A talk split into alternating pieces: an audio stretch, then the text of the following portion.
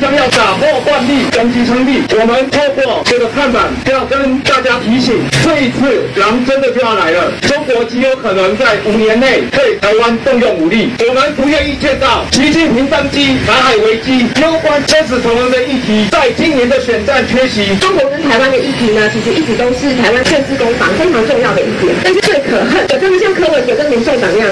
因为要药要统是总统的事，跟我们一般小市民没有关系。就是因为这样的说法，大多数的台湾人在对我们最大的敌国动向一无所知。也是一个心脏外科医师，他过非常多的患者，在面对到疾病，一开始他们选择逃避。这就是为什么很多柯文哲的支持者，在看到他不愿意签署这个不投降同意书的时候，还会拍手叫好的原因。柯文哲呢，他就像是一个在你最需要治疗的时候，告诉你这个病不开刀也会好的超级庸医，利用人民心中的脆弱感来谋取他自身的政治利益。